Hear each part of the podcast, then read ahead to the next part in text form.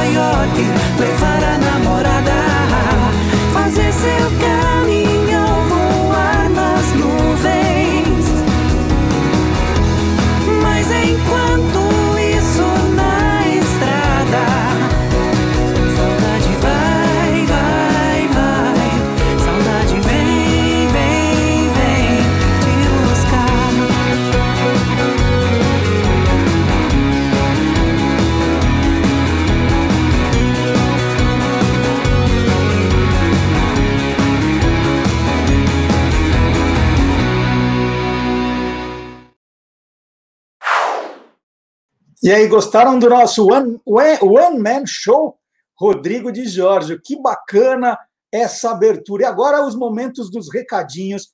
Maria Lúcia, olha, esse momento está dando certo. Estamos aumentando o número de seguidores lá no Instagram, no TikTok, mais gente curtindo as nossas publicações no guia dos curiosos.com.br. Então é bom sempre lembrar, né? É o, é o momento Maria Lúcia aqui, rapidamente Maria Lúcia diz: vamos fazer esse marketing mais rápido, porque a gente quer ver o programa logo. Então vamos lá. Lembrando, e está aumentando também o número, que o nosso programa, já sábado às 10 da manhã, já fica disponível em podcast também. Então, se você tem que sair por algum motivo, é melhor que não saia, mas é obrigado a sair por algum motivo, então você pode baixar o programa e ir ouvindo também. Ou mesmo em casa, né? Às vezes você está longe do rádio, longe do computador e quer ficar ouvindo, baixa o podcast no Deezer, no Spotify e no SoundCloud e vai acompanhando o programa onde você estiver. O, Olá Curioso segue com você. É, o site do Guia dos Curiosos, esse final de semana, está. Olha, Maria Lúcia, desculpa, mas eu vou usar agora um adjetivo espetacular. Nós temos um levantamento, olha, inédito. Eu não vi em outro lugar na internet só se alguém copiou de nós, mas como é o, a Páscoa, eu ia falar o Natal, olha, a gente perde a noção do tempo. Como é a comemoração da Páscoa nas diferentes regiões do Brasil? Então, tem região sul, sudeste, centro-oeste, nordeste e norte, pelos estados. É um levantamento de como se comemora a Páscoa no Brasil inteiro. Uma, uma, são cinco reportagens que estão muito legais. E tem lá a, como se calcula a data da Páscoa, a origem da Páscoa, é, a Páscoa em diferentes países. Então, tem um pacotaço de reportagens sobre Páscoa esse final de semana. Então, vale a pena. Guia dos Curiosos.com.br é o site. E não é só Páscoa, aí tem todo tipo de assunto. Você joga na pesquisa e vai encontrar o assunto que você quer. Para trabalho de escola, gente, avise as crianças que é, é para tirar 10 nas reportagens. E tem também o TikTok. Agora nós estamos no TikTok e todo o dia tem lá um videozinho de no máximo um minuto, 50 segundos, um minuto, com uma curiosidade super divertida. Então, essa semana, por exemplo, eu falei da Cruella Cruel. Vamos ver como ficou? Já há algum tempo, os estúdios Disney têm investido em seus vilões. A primeira grande vilã foi Malévola.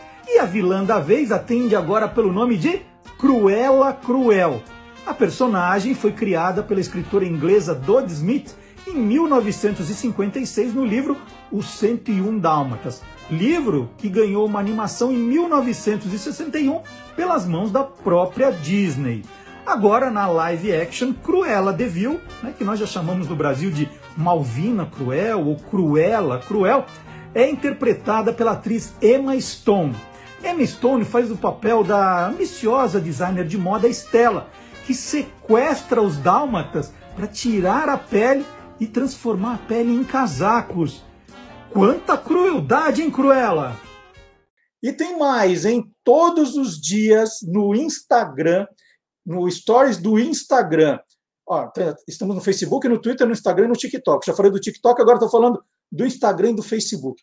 Todos os dias, bem cedinho, ali por volta de seis e meia, sete horas, você vê as efemérides curiosas do dia. São cinco para você curtir, é, com visual bonito, fotos coloridas, e aí você já fica sabendo de algumas curiosidades. Tem frases é, motivacionais de pessoas que estão fazendo aniversário ou que faleceram naquela data é, músicas de, de, de, personalidades também que estão aniversariando. Está muito legal. Então, você só curtir a nossa página, olha, nós estamos crescendo também no Instagram e no Facebook, e aí você já começa o dia com, a, com curiosidade dentro de você. Se você não achou suficiente cinco, fala, não, quero saber mais aniversariantes, mais fatos do dia, aí vai para o guia, para o site do Guia dos Curiosos. Lá tem um monte, aí tem várias curiosidades, tem o santo do dia, tem a abobrinha do dia, a curiosidade do dia, mas já começa com tudo. E se você é muito curioso e não aguenta esperar até sábado, 10 da manhã, para eu falar que quem são os convidados do programa de hoje, quais são as manchetes, é só você assinar nossa newsletter. É, no site do Guia dos Curiosos, tem bem no comecinho, bem lá em cima, do lado direito tem. Você é curioso? Assine nossa newsletter, é grátis, não paga nada.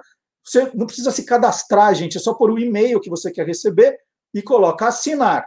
E aí toda sexta-feira à noite você recebe a newsletter com as novidades do programa, com as novidades das redes sociais, né, as matérias que a gente está chamando atenção naquela semana. E você cansou, é só se descadastrar. É muito fácil. E por último, o nosso e-mail, se você quiser mandar sugestões, se você quiser interagir com o programa, é o olacuriosos, arroba guia dos curiosos.com.br. Combinado? Então, agora, Maria Lúcia, olha, hoje, hoje eu bati o recorde, eu fico até cansado, desde que a Maria Lúcia mandou acelerar com, com o marketing do programa, e está funcionando, Maria Lúcia, você está dando sorte. Você viu os números no Instagram, como a gente está crescendo?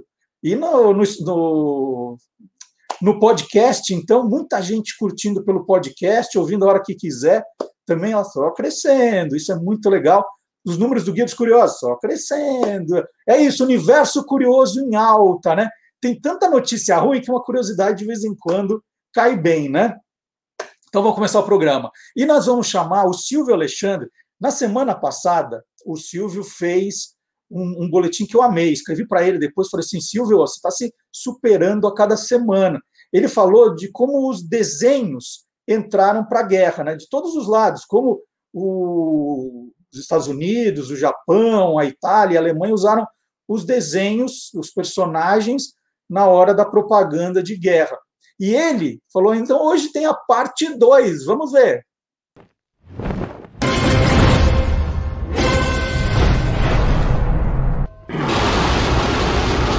Universo Fantástico. Durante a Segunda Guerra Mundial, além de filmes e desenhos animados, grande parte de propaganda de guerra foram as histórias em quadrinhos, recheadas de preconceito e racismo. Em 1940, surgiram os super-heróis de tema patriota. O primeiro foi The Shield, e quatro meses depois, Capitão América, o mais famoso deles. Uma das estratégias era colocar medo nos americanos, mostrando que Hitler poderia atacar a América. Assim, na capa do primeiro número do Capitão América, vemos um mapa e um pedaço de papel dizendo planos de sabotagem para os Estados Unidos. No segundo número, temos um globo com a bandeira nazista cobrindo os Estados Unidos. E depois do ataque japonês à base naval de Pearl Harbor, no Havaí, era preciso despertar o sentimento de vingança. Assim, o Capitão América irá afirmar: Vocês começaram, agora vamos acabar. Na Alemanha, os quadrinhos foram proibidos pelo Partido Nazista, considerados obscenos e uma arte degenerada, contaminado por influências judaicas. Mas isso não impediu que tiras satíricas fossem publicadas em jornais semanais, como A Nação, antijudaico e muito influente. E no semanário O Corpo Negro, jornal oficial da SS, uma das principais tropas do governo nazista e o único jornal sem censura na Alemanha. Na França, o governo controlado pelos nazistas produziu a série de quadrinhos Vicá, como ferramenta de propaganda contra as forças aliadas. A revista zombava e criticava a Inglaterra, a América, os russos e as conspirações judaicas em Vicá, no paraíso da União Soviética, retrata Madame Inglaterra atormentando o urso que representa a Rússia ao injetar um vírus com Stalin e Lenin. Em Vicá contra o serviço secreto inglês, ele viaja para o Reino Unido e, após uma luta, humilha Winston Churchill. Em Vicá desafia o tio Sam, os Estados Unidos invadem a África, matando e escravizando seus moradores e por ciúmes, a primeira-dama, Eleanor Roosevelt, muda a Estátua da Liberdade e se coloca em seu lugar. Em 1942, o Departamento de Guerra americano produziu o Guia de Bolso para a China. Juntos vinham os quadrinhos Como Identificar um Japa. Usando estereótipos racistas exagerados, Milton Caniff, o consagrado quadrinista de Terry e os Piratas, ensinava para as tropas enviadas para lutar na China a diferença entre os chineses aliados e os japoneses inimigos. O japonês tem dentes salientes, pele amarelo-limão, abertura grande entre os dedos do pé, e quando falam inglês, sibilam a letra S e não conseguem pronunciar a letra L, entre outras coisas imprecisas. Informou Silvio Alexandre, ainda chocado com o alto teor racista e preconceituoso usado durante a Segunda Guerra Mundial. Para o universo fantástico do Olá, curiosos! E agora, aqui no Olá Curiosos, nós temos o nosso momento Namoro na TV. É bem na TV, mas é um caso de amor muito legal. E eu, eu fiquei muito feliz quando eu recebi a mensagem do Carlos Eduardo pelo Instagram. O Carlos Eduardo Carvalho de Oliveira, de 16 anos, morador do Rio de Janeiro. Malu, daqui a pouco eu te apresento. Primeiro vou começar com o Carlos Eduardo. Ele me mandou a seguinte mensagem. Você sabe dessa mensagem, Malu? Você leu ou é surpresa? Ele me mandou essa mensagem. Ah, então eu vou ler aqui para todo mundo, hein?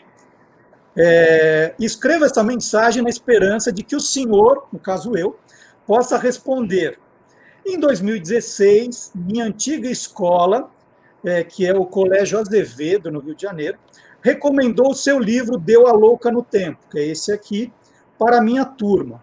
Além de ter sido uma leitura bem leve, divertida, educativa, sempre penso muito na parte do hospício dos Napoleões, esse livro talvez tenha mudado a minha vida. E olha, estamos chegando lá. Isso porque naquela época havia uma linda garota na minha sala chamada Maria Lúcia, que é a Malu. A Maria Lúcia Martins Cordeiro. Certa vez, em uma das nossas primeiras conversas, falei que eu imaginava ela como a Luísa, do livro. Ela me olhou de volta e disse que me achava parecido com o Rodrigo, do livro. No domingo de Páscoa, amanhã, faremos cinco anos juntos. Eu fico arrepiado de ler de novo essa história. Eu gostaria muito de fazer uma surpresa para ela. É, aí, né, ele conta que ele se emociona até hoje em ler as páginas 66, 67 e 68 do livro. Aí eu falei: ah, não, eu não vou mandar mensagem, nós vamos fazer um encontro aqui de vocês, apresentar vocês para todo mundo. Cadu, olha, eu estou emocionado até hoje. Deixa eu falar com a Malu. Malu, e você? Você deu uma arrepiada agora quando eu li a, a, mensagem de amor Nossa, aqui do Cadu? Eu fiquei muito, muito feliz. Quando ele me contou, a gente, nossa, ficamos muito felizes de verdade. Esse livro marcou demais a nossa história. Mas foi do jeito que ele contou mesmo? Ele só falou você foi, parecido. Exatamente. A gente tinha lido livros juntos e enquanto a gente estava lendo, a gente conversou em uma das nossas primeiras conversas. Eu, ele me disse que eu parecia com a Luísa, assim, o jeito, a personalidade. E eu disse para ele que ele parecia muito com o Rodrigo. E até hoje a gente usa isso nas nossas conversas. O que, que você achou, uh, o Cadu, o que você achou da Malu parecida com a Luísa? Assim, o que, que pegou? Que momento você falou, ah, essa é uma boa cantada, hein? É, né, é, em que momento a minha mente de 12 anos decidiu que isso era uma boa cantada, assim. Mas eu achava a Luísa, ela tinha um ar de decidido, assim, sabe? Ela tinha um ar de decidido ela, quando percebeu que ia ter aquele projeto na Feira de Ciências com um secador de cabelo, ela pediu para participar e ela ajudou ele o tempo todo. E depois ela não teve problema em se abrir com, com o Rodrigo, falar da história do, do divórcio dos pais dela, no que ela estava passando, ela não teve medo disso. Ela também não teve medo de ser a própria cobaia, né? Porque eles tiveram a ideia depois de usar o secador para levar as pessoas de volta ao normal e ela se ofereceu para ser a pessoa a pessoa que testaria, né, invento. Então, todo jeito assim dos dois me, me, me lembra um pouco até hoje nós dois. E por isso que eu acho tão, tão legal estar aqui, né, falando com, com o senhor, que é o autor do livro, que pô, marcou tanto a gente, né? Então, muito obrigado por essa chance, por essa oportunidade. Não, você, você me emocionou muito, porque eu jamais poderia imaginar que poderia servir para unir vocês. Malu, o que, que ele tem parecido com o Rodrigo do, do livro, quando você falou?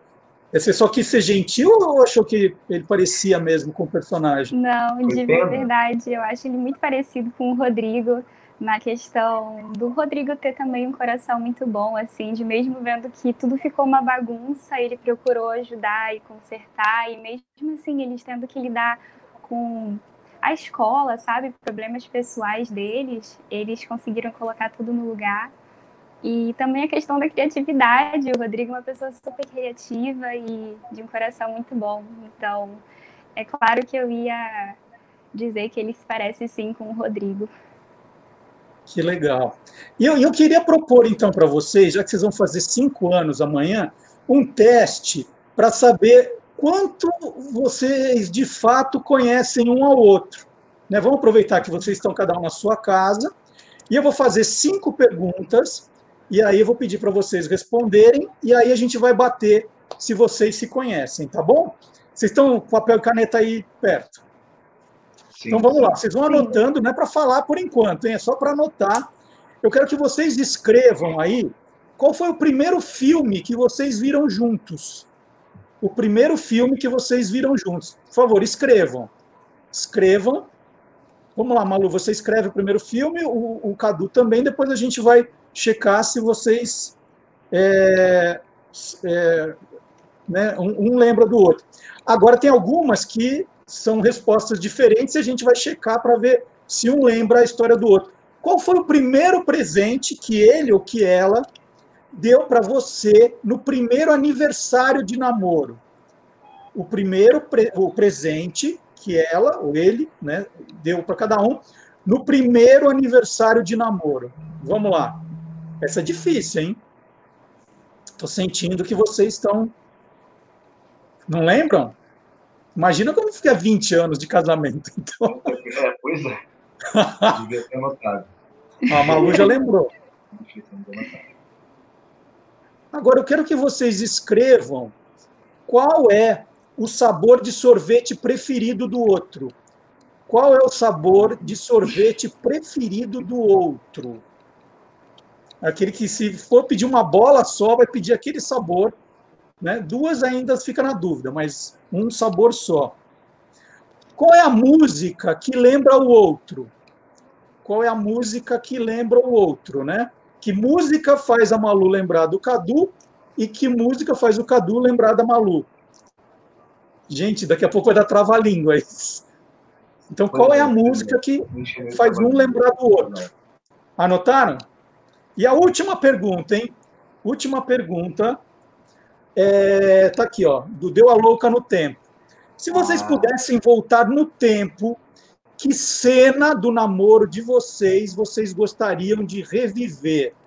Se vocês pudessem voltar no tempo, qual o momento do namoro de vocês vocês gostariam de reviver?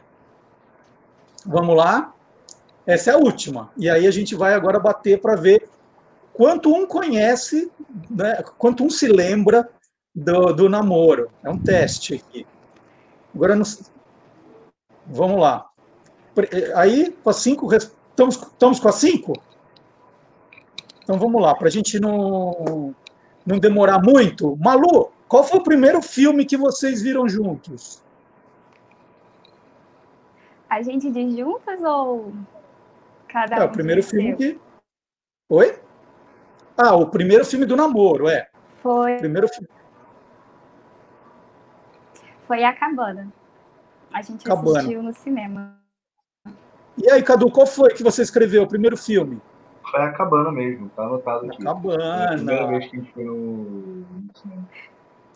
Muito bom, ó. Os dois estão ótimos. Agora, primeiro eu vou perguntar é, para Malu. Malu, qual foi o primeiro presente que ele te deu o presente que ele te deu no primeiro aniversário de namoro? O primeiro presente que ele me deu no nosso aniversário de namoro foi um kit, um arquinho de pérola. E vinha também um cordãozinho de pérola que é lindo. Tem até hoje dado com muito. O que, que você escreveu, Cadu? Qual foi o primeiro presente que você deu para ela? Então, o primeiro presente que eu dei para ela foi realmente esse arquivo. Isso eu lembrei logo de cara, logo de primeiro. Mas o primeiro presente que ela me deu de namoro, demorou um pouquinho, acho, para lembrar. Mas eu lembro de ter sido nessa época, não sei se foi exatamente no primeiro aniversário, uma, uma edição ilustrada do, do Harry Potter mas eu não tenho certeza. Não, não... O que você respondeu, Malu? O primeiro presente, o presente que você deu no primeiro aniversário de namoro? Foi exatamente isso. Foi, Foi? esse ah, mesmo. Muito bem. Agora começar com você, Cadu. Mostra pra gente qual é o sabor de sorvete preferido dela. Qual que é? Mostra, mostra o papel. Ó, tá aqui. Eu anotei, anotei bem pequenininho, mas eu anotei flocos. Flocos. Tá dando pra ver? Qual que, é o, qual que é o seu sabor preferido, Malu? Bom, o meu preferido é flocos mesmo, eu amo muito. E o dele eu também coloquei flocos, porque sempre que a gente tá junto, a gente toma de flocos. É isso? Não, mas tá Ah, muito fácil esse namoro, vocês são. Todo mundo se conhece. Ah, Qual é a música agora? Qual, qual é a música, Cadu, que faz lembrar da Malu? Mostra só pra mim, vai, mostra só pra mim. só pra mim tem que tapar. Não, não, põe aqui na tela. Deixa eu botei Trem Azul, do Roupa Nova. Qual que é? É, Qual que é, Malu? a música. A música que eu coloquei foi a música que tocou na nossa valsa nos meus 15 anos, que é a música I Want to Give, Give Up. E é uma música que eu lembro muito dele quando eu escuto. Mas eu amo roupa nova também. Muito bem. E última, então, agora, hein? Se você pudesse. Não, o que, que você acha que ele vai responder, Malu? Se pudesse voltar no tempo do, de um momento do namoro, o que, que você acha que ele vai responder? Olha, eu acho que ele vai responder o primeiro dia de aula que a gente se conheceu, principalmente no primeiro dia de aula, quando a gente foi para a escola. Talvez ele responda isso. E o que, que você acha que ela vai responder, Cadu? Não o que você respondeu. Hum, eu acho que pode ser, talvez, a primeira vez que a gente foi no cinema mesmo. Que foi É? pra ver a cabana. Um dia muito marcante. Então vamos lá. O que, que você respondeu, Malu? Eu respondi de novo a valsa dos meus 15 anos, porque foi algo muito mágico e muito único. E eu reviveria esses momentos. Foi maravilhoso. E o que você respondeu, Cadu? Ah, esse momento da valsa foi muito bom, porque foi em fevereiro do ano passado, então logo antes de começar a quarentena, era minha saudade. Mas eu botei é, 28 de dezembro de 2016. Foi uma data especial para nós dois, ela se recorda também. Que foi a primeira vez que eu, que eu visitei a casa dela. Eu, eu não consegui ir lá no Natal, que eu estava viajando na época mas eu passei lá dia 28, né, entre o Natal e o Ano Novo, e entreguei uma pelúcia da Dory, do Procurando Dory, para ela, para ela gostar. Foi um dia marcante, assim, para nós dois. Que legal. Olha, fico muito feliz de ter conhecido vocês e saber que, de alguma forma, né, graças ao Deu a Louca no Tempo, eu faço parte da, dessa história que amanhã vai completar cinco anos. Então, queria desejar felicidades para vocês, que o namoro prossiga, né, que vocês aí avancem no tempo nesse namoro. Agradecer ao, ao Cadu por ter escrito, me emocionou bastante. E, e você tinha pedido uma mensagem para mim, né, Cadu? Mas acho melhor agora você fazer a mensagem. Eu fico aqui só de testemunha. Vamos lá? Vamos lá. Eu fico muito feliz, na verdade, de estar aqui, porque, assim, é algo que acho que eu nunca imaginei que eu poderia fazer, que a gente poderia estar vivendo tanto tempo assim, se me dissessem naquela época, eu não acreditaria. Então, poxa, eu fico muito feliz de poder estar aqui para um negócio que é tão nosso, sabe? Um negócio que é tão da gente, que é esse livro. E fico muito feliz de poder dizer aqui nessa entrevista, né, que, nesse canal, que, poxa, eu amo muito ela, quero passar muitos anos ainda, e que o nosso tempo, assim, seja, seja muito, muito extenso, seja muito grande. Muito legal. Quer falar alguma coisa, Malu? Eu fico muito, muito, muito feliz de estar aqui. De verdade, foi uma, assim, a melhor surpresa que ele poderia ter planejado para mim, ter entrado em contato com o senhor, porque foi algo que nos marcou de verdade.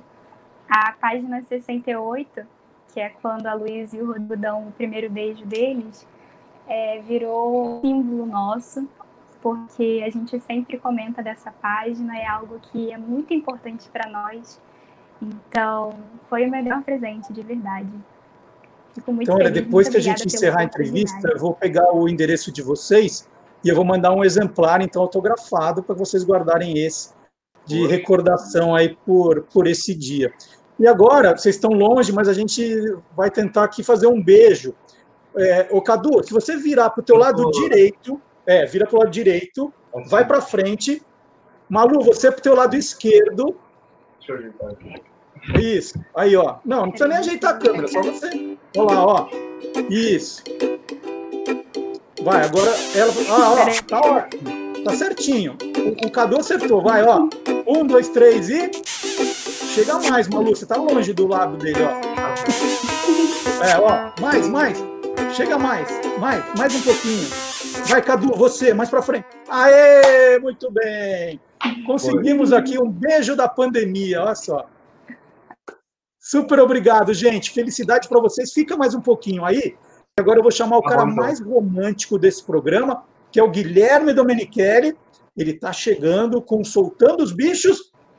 E eu agradeço aqui o Cadu e a Malu, esse casal super legal. Que, olha, se alguém quiser arrumar namorado, então é só ler o Deu a Louca no Tempo, tá? Agora o presente para os namorados. Então vamos lá, Guilherme Domenichelli, muito obrigado. Cadu e Malu, vamos lá. Muito obrigado.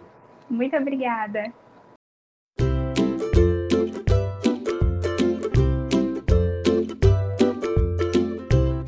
Soltando os Bichos, com Guilherme Domenichelli. Por que o coelho é um dos símbolos da Páscoa? O ovo é utilizado como símbolo do povo judaico durante a festa que celebra a libertação da escravidão e a fuga do Egito com a chegada à Terra Prometida, sob a liderança de Moisés. O ovo é comparado ao povo de Israel. Ele é um alimento que não perde a forma depois de cozido. Quanto mais cozido, na dor e no sofrimento, mais preserva sua unidade e sua identidade. Anos mais tarde, a comemoração foi adaptada pelo cristianismo para relembrar a ressurreição de Cristo, que também representa a renovação da vida. Hoje, o ovo verdadeiro foi substituído pelo ovo de chocolate e o coelho escolhido como símbolo de fertilidade. Os coelhos são realmente muito férteis. Em média, nascem de 3 a 9 filhotes a cada gestação. Algumas espécies já podem se acasalar e reproduzir com apenas 6 meses de idade. Algumas coelhas podem ter filhotes quase todo ano, entre 2 até 9 crias. Se observarmos bem os animais, veremos que as espécies que são presas têm gestações curtas e muitos filhotes, já que são caçados pelos predadores. E os predadores, como onças e águias, por exemplo, têm gestações mais longas e filhotes com espaços maiores, a cada um, dois ou mais anos.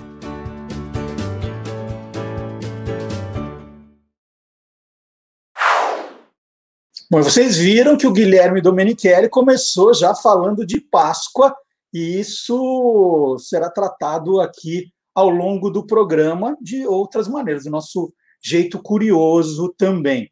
E agora chegou a hora de Gilmar Lopes. E vejam só, né, como o planeta Terra já não tem mais espaço para tanta fake news, né?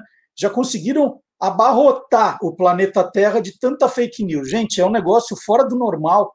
E o pior não é fake news, é a gente acreditar ainda. Eu fico chocado como as pessoas estão perdendo o, o, o senso crítico, né? perdendo a inteligência em alguns momentos. Tem coisa que você pode até desconfiar que está errado. Agora, acreditar em algumas bobagens, olha, eu fico chocado.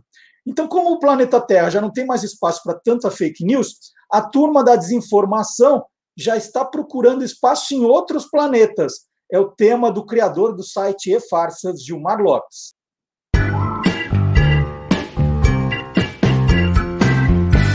Verdadeiro ou farsa? Essa notícia surgiu há poucos dias nas redes sociais e deixou muita gente curiosa. De acordo com um texto que também foi bastante compartilhado em grupos do WhatsApp, a sonda Perseverance teria atropelado e matado a única forma de vida encontrada em Marte. E olha que não foi uma vez só não. O texto ainda fala que o rover passou por cima desse organismo cinco vezes. E é claro, né? Um monte de gente entrou em contato querendo saber: será que isso é verdadeiro ou farsa? É farsa! Logo de cara eu fiz uma busca reversa nessa imagem que foi usada para ilustrar essa matéria e encontrei a foto original, que foi tirado pelo rover Perseverance logo no dia seguinte que pousou em Marte, no dia 19 de fevereiro de 2021.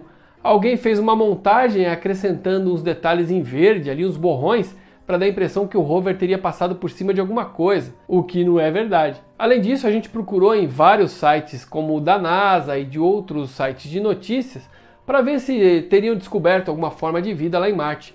E infelizmente até agora nada. A verdade mesmo é que isso surgiu em um site humorístico de língua espanhola, o El Mundo Today. Esse site já é conhecido desde 2009 por espalhar inúmeras notícias fictícias e humorísticas mas com layout jornalístico, o que pode enganar o leitor mais desavisado. Então, amiguinhos curiosos, essa notícia afirmando que o rover Perseverance teria matado a única forma de vida encontrada em Marte é farsa. Tudo começou em um site humorístico que muita gente acabou acreditando. E aí, você quer saber se o que está rolando na internet é verdadeiro ou farsa? Então entra lá no www.e-farsas.com. E quando eu, eu, li essa reportagem que eu, que eu vou contar agora aqui, eu fiquei desconfiado. Falei, ah, será que é alguma piada ou não, né? E é verdade. É verdadeiro. Será que é verdadeiro ou farsa? É verdadeiro. A Pips, maior fabricante de marshmallow do mundo, se juntou à Pepsi para fazer uma edição limitadíssima da Pepsi Marshmallow. As três coloridíssimas latinhas fazem parte apenas de uma ação promocional. Então, não estarão à venda. Só ganhará o kit quem compartilhar fotos com o tema Como aproveitar a primavera com segurança. Você fala, primavera? Sim, primavera. Porque essa promoção só será válida em alguns países do hemisfério norte. A gente está fora dessa. Nós esperamos que, de repente, como é forte a PepsiCo aqui no Brasil que alguém fala: não, os brasileiros merecem, vamos trazer para cá também, porque a gente precisa saber como aproveitar o outono com segurança, né? Porque olha, tem um pessoal aí que não está nem aí para segurança, né? Infelizmente. E a gente não tem vacina, tá cheio de negacionista, tá cheio de testemido, né? E a gente está vendo aí os números. Né? Quando a gente falava em mil mortos por dia, já era chocante. Hoje a gente ouve há 4 mil mortos e parece que está tudo normal, né? É, e, eu não estou aqui combatendo ah, o, o, trabalho, não é nada disso. Estou combatendo as pessoas que não estão se cuidando. Acho que dá para trabalhar é, com segurança, se for necessário, né? Como algumas pessoas estão trabalhando desde o começo, pensar no, nos supermercados, nos açougues, né? É, daria para fazer, mas o, o grande problema não, não é, é, é, é isso, né? A gente está se pegando a isso, né? As crianças precisando voltar à escola, né? são as festas, né? São as festas, os encontros, é, é, coisa mais é, mais o que é absurda do que o governador do Rio de Janeiro que faz um discurso, né? De máscara, não, não, não devemos fazer festas. Isso numa quinta-feira, não devemos fazer festas, não é o momento. Aí no domingo ele enche a casa dele e ó, máscara, ninguém nem aí. É isso, esse é o, esse é o grande problema. Porque se o governador do Rio pegar, se já pegou, não sei, ele vai, vai lá para o melhor hospital do Rio, né? vai ter vaga para ele, vai estar tá tudo certinho, né? não vai ter problema nenhum. O problema são os outros, né? Que aí, por descuido, né? numa, numa outra situação, sem recursos, é que vão lá ficar na fila, né, trazendo desespero para a família, porque não vai ter um leito de UTI, não vai ter o tal do kit intubação. O governador não, não vai ter problema nenhum. Né? É, digo, não vai ter problema nenhum de, de, de lugar para ser atendido. Né? Como a, se, se ele pegar, como pegar, né, a, a, gente não sabe. É isso. E falar, na, eu desviei o assunto que eu queria falar da Pepsi, na verdade, né? Porque olha, a gente fica irritado com, com, com esses é, seriam o que os nossos guias, né, os nossos políticos, que falam uma coisa e fazem outra. Isso é, é, é, de, é de, um ridículo tão grande. Lembrei da palavra. É de um ridículo tão grande. É, mas estava querendo falar da Pepsi Marshmallow. Eu adoraria provar a Pepsi Marshmallow, por exemplo. Né? Deve ser um negócio divertido. E as latinhas são lindas. É daquelas para ficar guardando aqui nas minhas quinquilharias. E eu lembrei que nos tempos do Você é Curioso, nós fazíamos, né? pedíamos para os nossos ouvintes: olha, se alguém estiver indo para o Japão, pode trazer uma Pepsi sabor pepino, né, que saiu lá, e nós recebemos. A Nilceia Kojo trouxe do Japão para a gente a Pepsi sabor pepino. Depois provamos a Pepsi feijão azuki, também japonesa. Tinha a Pepsi iogurte. A gente só não provou a Pepsi sabor torta de maçã. De vez em quando aparecem esses sabores malucos. Né? O Japão adora fazer esses refrigerantes malucos. E, e aí, agora, se alguém estiver passando por lá, ou tiver algum parente por lá que ganhou uma Pepsi Marshmallow, pode pedir para guardar uma para a gente. E no site do Guia dos Curiosos tem uma matéria muito legal também. Eu estava contando para alguns amigos, depois eu escrevi no site. Uma vez, meus pais ainda moram no bairro de Pinheiros, numa esquina ali, movimentada, né, com um supermercado em frente. E há muito tempo atrás, eu era criança, estavam fazendo uma degustação às cegas ali. Então era tapava os seus olhos, dava um, um pouquinho de Coca-Cola, um pouquinho de Pepsi para você provar, para dizer qual era melhor. E aí eu fiz uma, uma reportagem que está no site do Guia dos Curiosos, né? Histórias das logomarcas da Coca-Cola e da Pepsi, né? Explicando como elas surgiram e falando um pouquinho dessa rivalidade entre as duas, né? É, você, pode ser Pepsi, pode ser Coca, tem essa, essa brincadeira. Então a gente conta a história das logomarcas e eu conto um pouquinho dessa história também dos, do teste às cegas. Eu lembro que pela ESPN, na, nas vésperas dos Jogos Olímpicos de Atenas em 2004, eu, eu lembrei dessa história do, do degustação às cegas e resolvi fazer a mesma brincadeira. Eu comprei um pote de azeitonas chilenas e um pote de azeitonas gregas. E eu fui no Clube Grego de São Paulo e fiz a degustação às cegas, né? Dava uma azeitona grega e uma azeitona chilena e pedia para os gregos é, avaliarem qual era a melhor. E ganhou a chilena. Eles achavam que eu estava manipulando a, a, a, votação. E aí não, ganhou as chilenas. Ah, é divertido lembrar disso. E, e aproveitei, vou aproveitar essa história da Pepsi Marshmallow para provar que o mundo inteiro é curioso.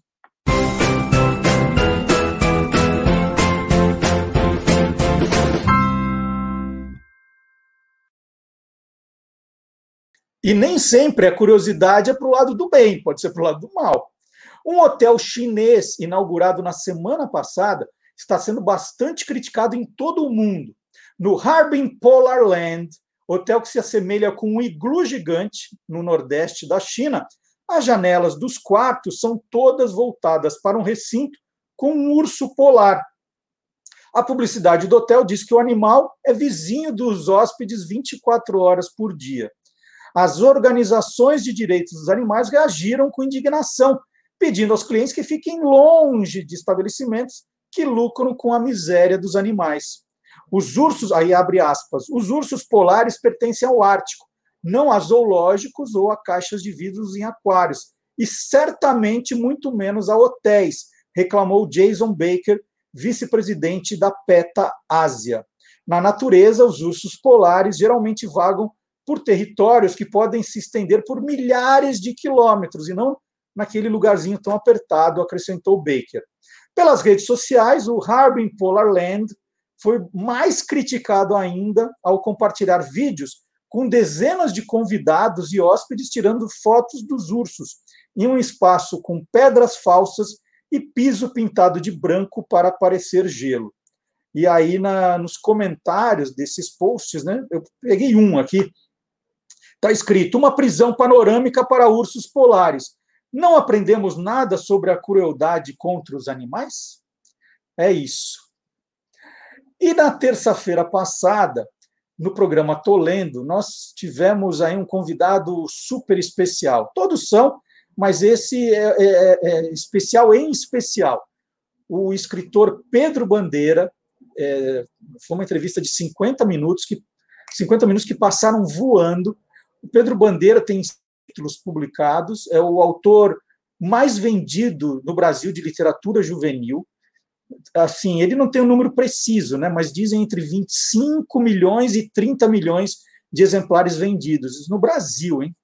E aí eu falei, não, eu, eu gostaria muito que vocês fossem ver essa entrevista. O programa Tô Lendo, ele está muito bacana. É um programa diferente de livros, não são só resenhas de livros, é o lado curioso dos livros também. E eu separei um trechinho do Pedro Bandeira. Vamos ver se você fica com vontade. E depois do Lá Curioso, você dá uma chegadinha. Está aqui. No, se você estiver no YouTube, no, no, nosso canal tem todos os Tô Lendo. Né? O, o que está mais em evidência agora é o Pedro Bandeira. Vamos, vamos ver um pedacinho.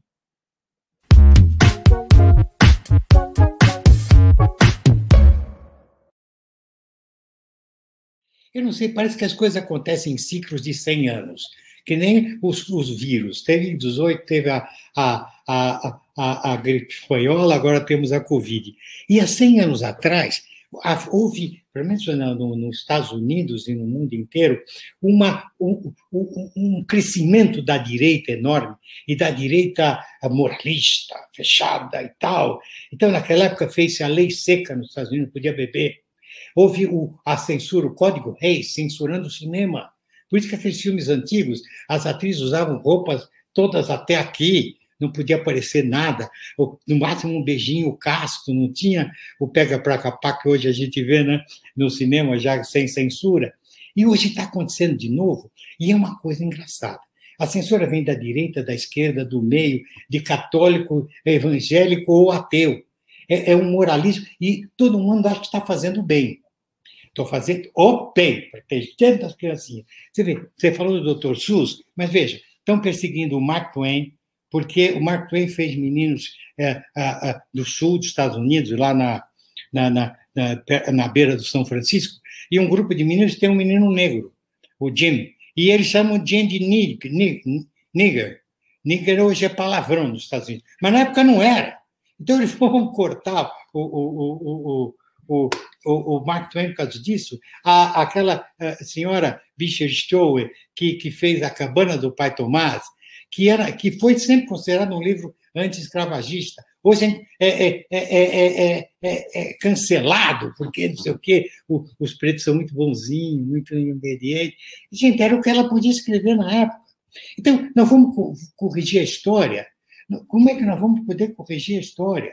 E todo mundo quer corrigir a história. Deixa tudo. Porque uma coisa, Marcelo, eu digo: se eu tiver um filho, um, né, um filho meu, que seja, uh, que só lê um livro, ele só leu na vida Caçadas de Pedrinho, do Monteiro Lobato, e ele relê o tempo todo Caçadas de Pedrinho. Claro, isso é impossível. Mas vamos supor que exista isso. Talvez ele fica achando que os pretos devem ser chamados de macaca preta, tá? Talvez ele acha que é bom criança sair matando onça. A gente sabe que isso é péssimo, né? Então, realmente um horror. E o homem de um, de um livro só é assim. Que livro só? Bíblia, Corão, que Mein Kampf? Uhum. Tá? Então, se você lê todos, você vai ler um livro em que a, a bonequinha quando ficar com raiva, xinga a tia Anastácia. Tá. Mas você vai ler outros livros. Você vai ler livros sobre escravidão. Você vai ler muita coisa. Você não vai ficar escravo de um livro só, de um pensamento só. Todos aqueles livros vão se juntar na tua cabeça e vão criar uma nova ideia, um novo caminho. Agora, quando é um livro só, só há esta verdade, realmente é perigoso. Bom, tem muita gente se perguntando qual vai ser a primeira coisa que vai fazer quando acabar essa questão de lockdown, isolamento social. Eu, por exemplo, estou morrendo de saudade da vida cultural de São Paulo. Aquelas manhãs de domingo que a gente podia ver uma exposição, um museu, né, ir numa casa de cultura. E num desses passeios, há três anos, eu conheci, foi no, no Museu Lazar Segal, ali na Vila Mariana, que eu conheci Heloísa Paranhos, Inclusive, comentei com ela um pouquinho antes da nossa gravação que há três anos eu a entrevistei para o programa Você é Curioso, justamente para falar de um projeto que ela criou chamado Mania de Museu. Bom, Heloísa, você deve estar morrendo de saudade, tanto quanto eu, desses, desses passeios, né? Bom dia. Bom dia, Marcelo. Com certeza, muitas saudades desses passeios. Nossa, que nesses últimos três anos o nosso projeto Mania de Museu cresceu muito, muito. Eu, meus grupos ampliaram assim absurdamente, porque as pessoas têm fome desta cultura, desta, dessas idas aos museus, mas acompanhado de uma guia, de um guia que possa explicar as obras, que, que as pessoas que realmente querem entender o que estão vendo gostam de, de ir acompanhados e entender profundamente aquela obra, o que, que o artista, naquele momento, é, estava sentindo, estava pensando. Isso faz toda a diferença, o que, o que está atrás da obra de arte, o que está por trás, o que o artista, naquele momento, pensou e quis dizer daquela obra. Então, é, meus grupos realmente só aumentam e eu estou muito feliz. Quer dizer, neste momento, estou com muita saudade dos museus, mas o meu trabalho cresceu muito nesses últimos três anos. E eu te agradeço muito, é, por, primeiro por aquela entrevista que foi, é, que nós fizemos é, somente na, na Rádio Bandeirantes, e agora para o seu programa no, no seu canal do YouTube, Estou muito feliz com o seu convite. Muito obrigada. Então, é, é, é esse é o trabalho bacana, porque a Heloísa forma grupos e ela vai ou em exposição ou em museus e ela faz esse papel do guia, né? Que não é só a gente olhar, tudo bem, é admirar, é sentir, mas ela explica o contexto daquela obra. Vamos fazer uma simulação, Heloísa. Esse quadro atrás de você, tem alguma coisa para a gente contar? Né? Faz de conta que ó, o pessoal aqui no YouTube é o seu grupo. Ah, então, esse quadro, é, na verdade, é uma cópia de Pierre Mondrian. E ele lançou este, este modo de pintura e ele ficou realmente muito famoso porque foi o primeiro a fazer essas formas abstratas, né? essa forma meio que uma grelha. É, e quando ele fez aquele famoso quadro dele, que se chama Boogie é, em 1942, ele se inspirou na cidade, na, no bairro de, de, Manhattan, em Nova York, naquela confusão das pessoas nas, nas, ruas e nos sinais luminosos que piscavam e na música boogie woogie. E este que, que está aqui atrás de mim, que é uma cópia, como eu já disse, foi anterior ao boogie woogie, mas então foi quando ele lançou essa maneira de, de, de pintar né? usando as três cores básicas, que são o amarelo, o azul e o branco e preto, e ele criou, então, essa nova forma, essa nova maneira de, de fazer arte. E por isso ele é muito famoso e por esse, por esse, por esse lançamento, né? por essa forma de pintar que ele criou. E olha só, eu peguei, eu não combinei com a Heloísa, eu peguei ela assim, de repente, e ela né, já já mostrou todo o conhecimento. E o que, o que me admira, Heloísa, eu vou fazer aqui o, o elogio que eu te fiz quando eu te convidei para a entrevista, é porque, assim, você há um ano viu os museus sendo fechados, o, as exposições né, rareando, é, um, algumas ficaram, mas com público reduzido, imagino tudo complicado. E no Instagram, você se reinventou. Você hoje tem um perfil no Instagram, gente, o Mania de Museu é espetacular. Ele é lindo, ele é bem feito e ele tem um conteúdo espetacular. Eu queria que você falasse um pouquinho dessa transição. Eu não sei se ele já vinha assim, mas ultimamente ele ganhou uma força incrível, né? Então, quando a pandemia veio, no começo de de 2020 que pegou todos nós de surpresa, não é? Porque eu estava no momento terminando os meus grupos com o Leonardo da Vinci no Miss Experience, que eu levei naquela época 36 grupos grandes e foi uma maravilha, aquela exposição lindíssima, interativa, maravilhosa. E eu estava já começando uma nova temporada com o Egito Antigo no CCBB já com grupos lotados, muitas pessoas pagas e todo mundo esperando aquela exposição, a nova exposição. E aí os museus fecharam. E eu me vi, olha, eu me vi assim, sem perna, sem braço. E falei, meu Deus, e agora? Como é que vai ser? Porque eu vinha numa maratona, numa maratona maravilhosa, que eu amo. E, e aí é, eu fiquei pensando como me reinventar neste momento. E eu tenho minha nora, que é minha sócia agora no, no projeto virtual, que é a Patrícia Bottini, e ela já tomava conta do meu Instagram e do Facebook. É uma pessoa incrível.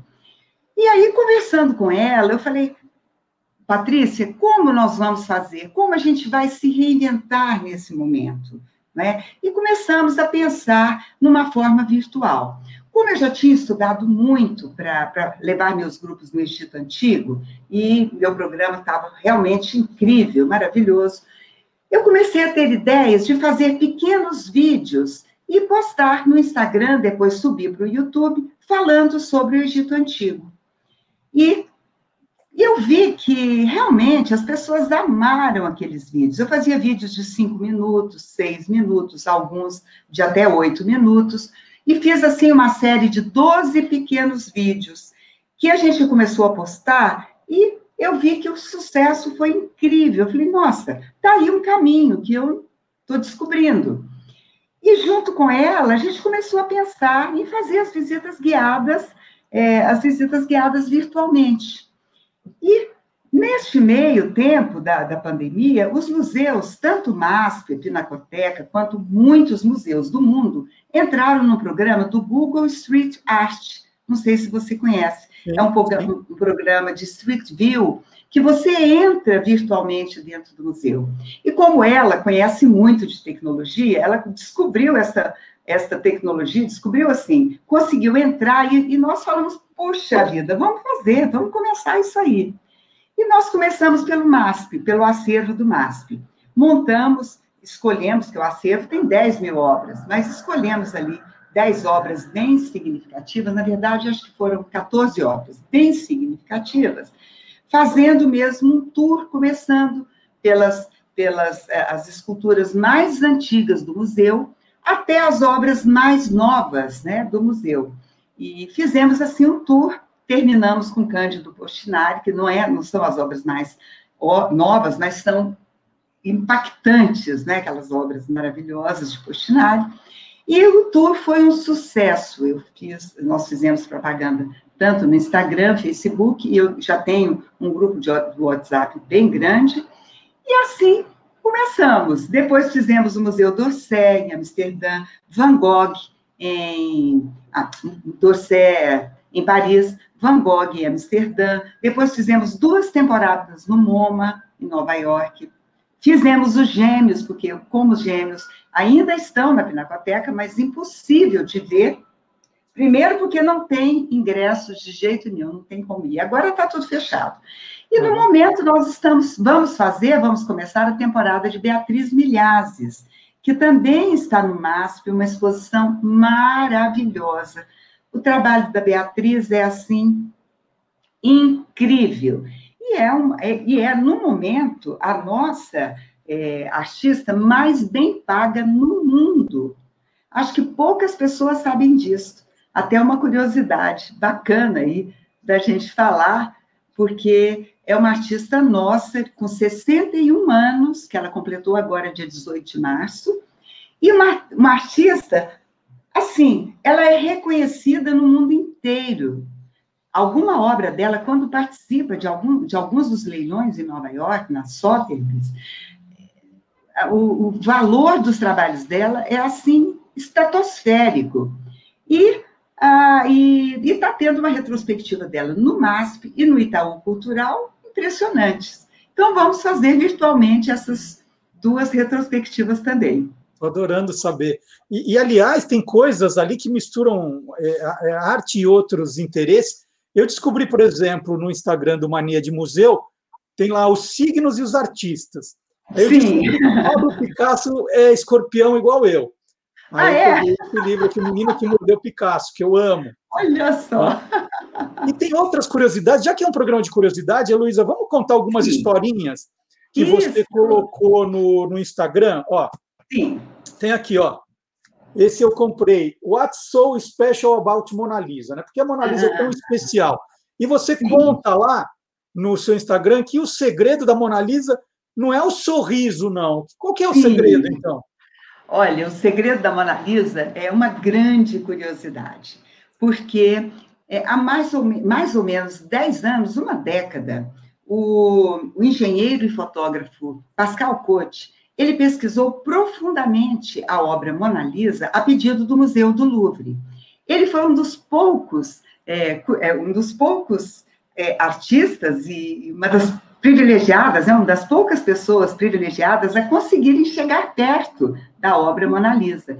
O Louvre retirou as molduras e ele pôde fotografar a obra durante três horas e depois ele uniu as fotografias com o computador, os recursos tecnológicos do computador, e ele usou um método de amplificação das camadas de tinta junto com essa tecnologia, e ele conseguiu é, identificar muitas alterações que foram acontecendo no quadro Mona Lisa durante os 16 anos que Da Vinci ficou com ela debaixo do braço, vamos colocar assim, dando as últimas pinceladas é, que ele deu na Mona Lisa até a sua morte, porque ele era obsessivo na, na qualidade dos seus trabalhos. Ele nunca achava que os seus trabalhos estavam prontos. Então, ele deu as últimas pinceladas até a sua morte na obra Mona Lisa. E quando Pascal Cote fez esse trabalho, ele descobriu que embaixo da obra Mona Lisa, que nós estamos acostumados a ver, tem uma outra imagem, tem uma outra mulher. Essa outra mulher é, tem o rosto bem mais fino que a Mona Lisa, tem a, a, postura diferente um pouquinho do quadro Mona Lisa, com o ombro um pouquinho mais voltado para a direita. Ela não tem o sorriso misterioso da Mona Lisa. Ela usa os cabelos e roupas diferentes, mas à moda dos anos é, de 1500. E essa outra, essa outra figura, eles descobriram que era, que foi a verdadeira musa inspiradora de Da Vinci, que foi Lisa Gherardini, que era esposa do, do próspero comerciante florentino chamado Francesco é, del Giocondo, daí o Gioconda, e ela que foi mesmo a musa inspiradora de, de Da Vinci. E aí fica a pergunta, não é? Quem é realmente a mulher que vemos, então, na obra Mona Lisa? Quem seria esta mulher? Será que nesses 16 anos que Da Vinci ficou dando ali obsessivamente as últimas pinceladas, ele esqueceu a imagem de Lisa Gherardini, porque naquela época nós temos que lembrar que não existia fotografia. Então, como que a pessoa podia guardar os traços ali minuciosos né, de uma pessoa por 16 anos? Então, fica essa pergunta. Agora, tem especialistas, essa tese, é, vamos deixar claro aqui, é bem discutida. E tem especialistas que acreditam que, é, que talvez não seja realmente é, Lisa Gherardini, ou o que pode ter acontecido, a gente realmente não sabe. Então, para isso tudo, estão sendo feitos é, exames de DNA. E alguns especialistas estão à procura dos restos mortais de Lisa Gherardini. Ainda não encontraram para fazer um exame de DNA e é, comparar com os restos mortais de, é, de Mona Lisa que eles já encontraram. Se, então, fosse, se fosse nos dias atuais, né, Heloísa, é, é, Leonardo da Vinci teria feito uma tatuagem com a Lisa e quando brigasse com ela ia cobrir com alguma outra coisa em cima. Era mais ou menos isso. Com certeza.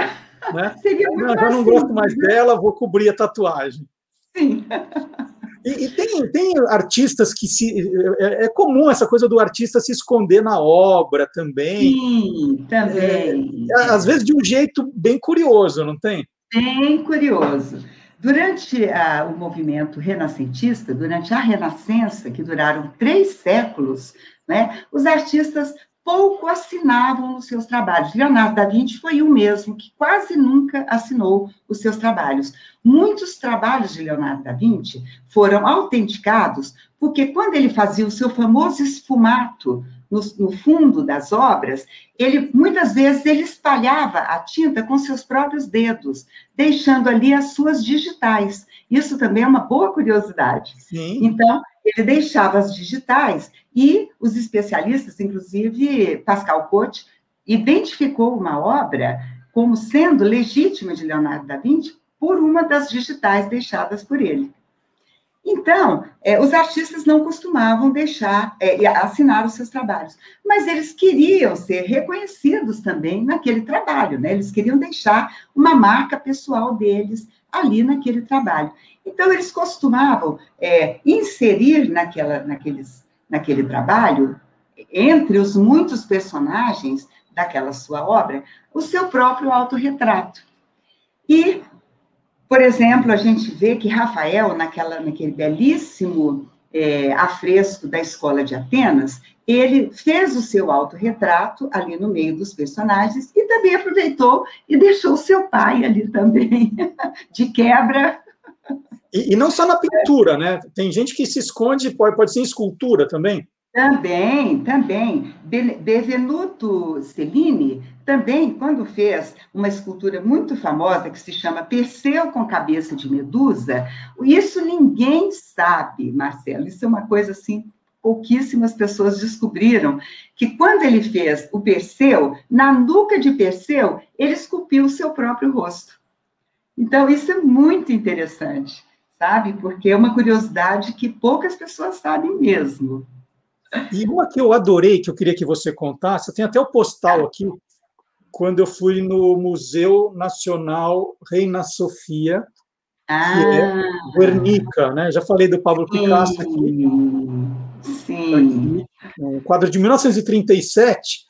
Ele estava em Nova York, ele estava em Nova York durante a Guerra sim. Civil Espanhola, depois voltou para Madrid. Inclusive, Isso. tenho esse aqui também, ó. El Guernica ah. existe que é, isso é uma obra, tá, gente? Não é o, o, o, postal que eu, que eu trouxe lá como é, do Eugênio Ampudia, Ação para ah. certificar a existência do Guernica.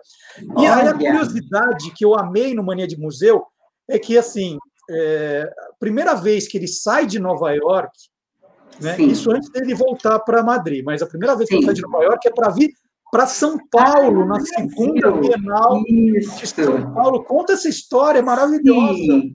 Então, poucas pessoas sabem disso. Até algumas pessoas podem saber que, eles, que Guernica esteve na segunda Bienal de São Paulo em mil, no, 1953.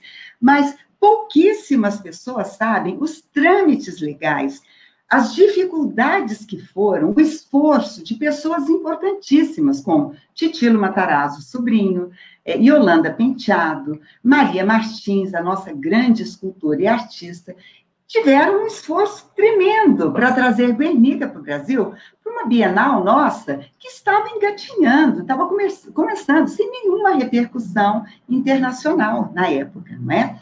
E eu vou então contar resumidamente essa história. Em 1952, Yolanda Penteado, é, é, que na época era mulher de Titilo Matarazzo sobrinho, foi a Paris e conversando com Picasso, ela esteve com Picasso, conversando, ela o convidou para participar da segunda Bienal de São Paulo com um de seus trabalhos. E Picasso ficou então de pensar a respeito. Alguns meses depois, Maria Martins estava vindo também para Paris, estava indo para Paris, e Titino Matarazzo aproveitou e escreveu uma carta é, reforçando o convite e pediu que Maria entregasse nas mãos de Picasso. E Maria, então, é, convenceu, conseguiu convencer Picasso e recebeu o sim de Picasso para trazer é, Guernica para o Brasil. Mas o mais difícil foi exatamente convencer Alfredo Bars, que era o diretor do MoMA na época, porque Picasso tinha deixado é, Guernica no, no MoMA por, por é, em, nas mãos de, de Alfredo Bars, é, a Guernica ficou por 40 anos no MoMA, porque, como você já falou, ela foi retratada, ela retratou a, ela retratou o bombardeio da cidade de Guernica, é, durante a, a, Guerra Civil Espanhola. Então, é, como o general Franco, na época era o ditador na Espanha, essa obra não pôde ir para a Espanha na época. E Picasso pediu, então, que, que o MoMA ficasse com, com Guernica. E Alfredo Barros era responsável pela obra. Então, Alfredo Barros se sentiu assim, meu Deus, como que eu vou mandar uma obra que nunca saiu do MoMA para o Brasil, para São Paulo, para uma Bienal completamente desconhecida? Mas diante do sim de Picasso, ele não teve como fazer, né? Mas os esforços, as muitas cartas trocadas, as muitas documentações que foram feitas, um seguro altíssimo que foi feito na época, só Titilo Matarazzo mesmo, com o cacife que ele tinha para poder conseguir nessa façanha. E, afinal, veio, veio a Guernica para São Paulo. E Guernica chegou alguns meses antes da, da, da Bienal.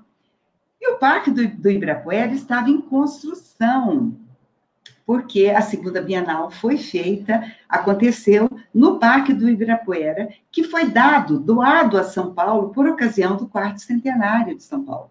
E a, a segunda Bienal iria acontecer nos dois pavilhões que foram projetados por, por Niemeyer, que era o Palácio dos Estados e o Palácio das Nações, só que ainda estava em construção. E chega a Guernica, alguns meses antes, num caminhão, e esse caminhão fica atolado nas, na, na construção do Parque do Ibirapuera. Nossa! E os montadores da obra tiveram que retirar a Guernica com as mãos, transportar a Guernica para os pavilhões ainda em construção, não é? E porque estava ali uma lama pura no Parque do Ibirapuera. E essa história foi contada por, por Leonor Amarante, ela, ela tem um livro muito interessante sobre as curiosidades mesmo que aconteceram é, nas bienais entre 1951 e 1987. E essa segunda Bienal ficou conhecida como a Bienal da Guernica. Não preciso nem dizer porquê, né? E, e ela gente... conta essa história, então, incrível, da Guernica atolada no Parque do Ibirapuera. E a gente pensou que 2014, aquela confusão da Copa era novidade, né? Pois é. Nossa. Heloísa, nunca uma entrevista passou tão depressa. Ah, é, legal, essa é da Guernica, assim, para fechar maravilhosamente é. essa conversa. E olha, gente, isso aqui é só um aperitivo, porque o Instagram da Heloísa, o Mania de Museu, é espetacular, é lindo, parabéns para a Patrícia, é lindo, conteúdo sensacional. E eu queria, então, vamos deixar o, o Instagram é mania de museu, mas como é que se escreve mesmo? É mania... Arroba mania.d.museu. Isso é importante. E é. tem o YouTube também, que você falou, que tem as, as Sim, aulas. Que tem, que tem. É, então, no YouTube está só Mania de Museu, são 12 é, 12 aulas sobre o Egito Antigo, que eu faço em pequenos vídeos, de 5 a 8 minutos, que eu faço, então, um apanhado sobre o Egito Antigo, que está muito bacana. E no, Instagram, e no Facebook é Mania de Museu somente. É isso. E a gente termina a entrevista mostrando que a, a Heloísa está fazendo agora esse trabalho de visitas virtuais, como ela contou, Sim, e a gente isso. tem um trechinho de como é para você entender. Logo, logo os museus vão estar reabertos, a gente vai estar saindo de casa, a gente vai estar curtindo, aí você pode se inscrever e fazer o presencial com a Heloísa, aí é matador. Sim. Mas enquanto isso não acontece, quer matar a vontade de fazer uma visita, então é acompanhar o trabalho da Heloísa, a gente vai mostrar agora. Heloísa, muito obrigado. Vamos ver se obrigada volta a você, logo, Marcelo. Muito obrigada. Adorei participar. Isso, adorei participar. Viu? Muito obrigada mesmo. E vamos acompanhando aí o seu Guia das Curiosidades. É isso. Muito obrigada, Muito obrigado. Viu? Então vamos ver o trabalho da Heloísa agora online como é. Vamos lá. E Van Gogh, então, alugou quatro quartos na Casa Amarela que nós estamos vendo aqui, que Van Gogh depois registrou em Olhos sobre Tela, a Casa Amarela. E essa Casa Amarela existe até hoje em Arles, ela fica na Place Lamartine, no centro de Arles. Então, Van Gogh alugou quatro quartos ali para receber esse grupo de amigos que ele esperava que fossem ali montar a, a colônia de amigos. E um destes quartos iria ser o seu próprio quarto. E Van Gogh estava muito feliz em ter pela primeira vez na sua vida um quarto só seu. Então ele decorou o seu quarto, o seu próprio quarto com a madeira em tons de amarelo, ele comprou um, um, lençol com fronhas, um tom de verde limão bem clarinho, o cobertor neste tom de vermelho escarlate, o piso era em vermelho, a janela em verde. E aí, depois que ele decorou o seu próprio quarto, ele registrou em óleo sobre tela e ele botou o nome dessa obra de O Quarto. Bom, e a Heloísa contou um pouquinho de Guernica, e eu queria lembrar que tem no site do Guia dos Curiosos uma matéria bacana também com a história de uma artista que resolveu fazer uma animação em 3D com o famoso quadro de Pablo Picasso. Então, entrando no Guia dos Curiosos, você vai encontrar essa reportagem também para entender um pouquinho mais dessa obra. E saindo ali da Espanha, eu vou para a Itália. A Itália está comemorando o cultivo da cereja mais pesada do mundo. A fruta do tamanho de uma pequena ameixa, olha só, né? não é mais a cereja, é a cereja. Ela foi cultivada depois de uma série de experimentos de cruzamento aí de, de, de vários tipos. Foi uma experiência de 10 anos, feito pela Universidade de Bolonha, em um pomar perto da cidade de Ferrara, na região norte. Essa variedade ganhou o nome de Sweet Stephanie. E uma cereja colhida no ano passado, né, essa que ganhou o prêmio de mais pesada do mundo, só foi apresentada agora, e ela pesou 26,45 gramas, batendo um recorde anterior de 23,93 de um produtor do Chile. Olha só, quase 27 gramas, uma, uma cereja. Que beleza, hein? Daqui a pouco vamos ter cereja do tamanho de maçãs. Já pensou? Aí, em vez de comprar aquele monte naquele potinho, você compra uma só, já dá para pro, as festas de fim de ano inteiras. Bom, e qual é a origem da palavra Páscoa? Hum? Isso é importante saber. Esse é um assunto para o professor Dionísio da Silva aqui no nosso programa.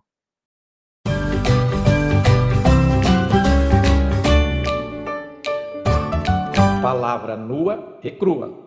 Vou dizer uma palavrinha sobre a Páscoa. Páscoa é uma palavra que veio do latim, mas antes esteve no grego e no hebraico. E no hebraico, originalmente, o étimo da palavra Páscoa, que é Pesach em hebraico, é pular. É passagem porque pula, passa. Pula da escravidão para a liberdade no Antigo Egito.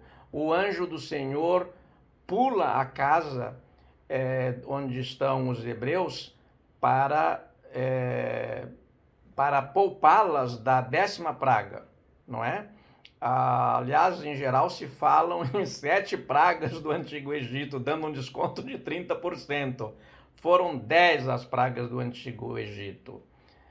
Ah, pula-se também de contentamento, é, saltitando pelos campos, saindo de, de casa, indo pra, para os descampados, porque acabou o inverno e chegou a primavera.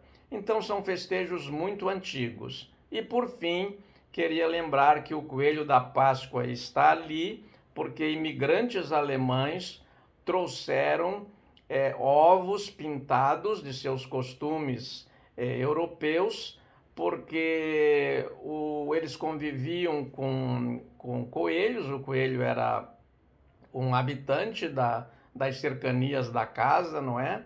E é, sacrificavam coelhos, que era uma carne abundante nas festas da Páscoa, ele foi incluído. E há também, por fim, um motivo lendário, não é? Sempre, uh, se for mais bonita a lenda, imprima-se a lenda, não é? que numa organização desses ovos pintadinhos, bem bonitinhos, um coelho teria passado e espalhado aqueles ovos pela casa, dando origem ao coelho da Páscoa que trazes para mim. Pois é, as palavras têm história e nós também temos histórias para contar sobre as palavras. Muito obrigado e até de repente. E na quinta-feira, o Magalhães Júnior fez uma homenagem aos médicos, né? Um ano já, um ano de pandemia, é, quando a gente pensou que agora eles iam ter um pouco de paz, né, um pouco de, de tempo para descansar, não, a coisa só piorou e o trabalho aumentou também. E na quinta-feira passada, o Magalhães Júnior resolveu homenagear a classe dos médicos, dos profissionais de saúde, fazendo um programa especial eh, em que o tema medicina, em que os médicos tenham sido protagonistas de novelas e seriados. É um programa muito tocante, né? O, o Magalhães encontrou casos muito legais e eu separei um trecho agora, bem do comecinho, né? Quando começou essa história de médicos sendo personagens, é, ele, ele vai contando tudo, né? Para o nosso programa aqui, só como um aperitivo, que os programas estão todos lá. Então, lembrando, hein? É, todos os programas, desde o número um do Olá Curioso, lá em agosto, né, 1 de agosto de 2020, todos estão guardadinhos, preservados. Você pode maratonar o Olá Curiosos, pode maratonar o Quem Te Viu, Quem TV, pode maratonar o Tô Lendo, pode ver os quadros separadamente. No YouTube você vai encontrar no nosso canal, né? O canal é o Guia dos Curiosos, tem playlists. Aí você vai falar, ah, hoje eu só quero assistir Guilherme Domenichelli. Você vai vendo, pá, pá, pá, pá, pá. Isso é divertidíssimo. Se eu quero ver tudo que o Silvio Alexandre fez, pá, pá, pá, pá, e vai, vai curtindo. Então, tem lá o Magalhães Júnior no canal, aqui no canal onde você estiver.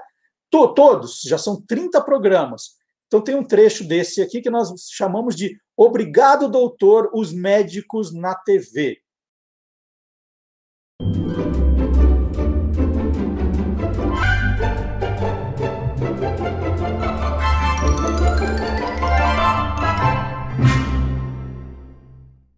Teve, na verdade, nos anos 60, é, em termos de produção brasileira, teve só uma novela que se chamava o Preço de uma Vida.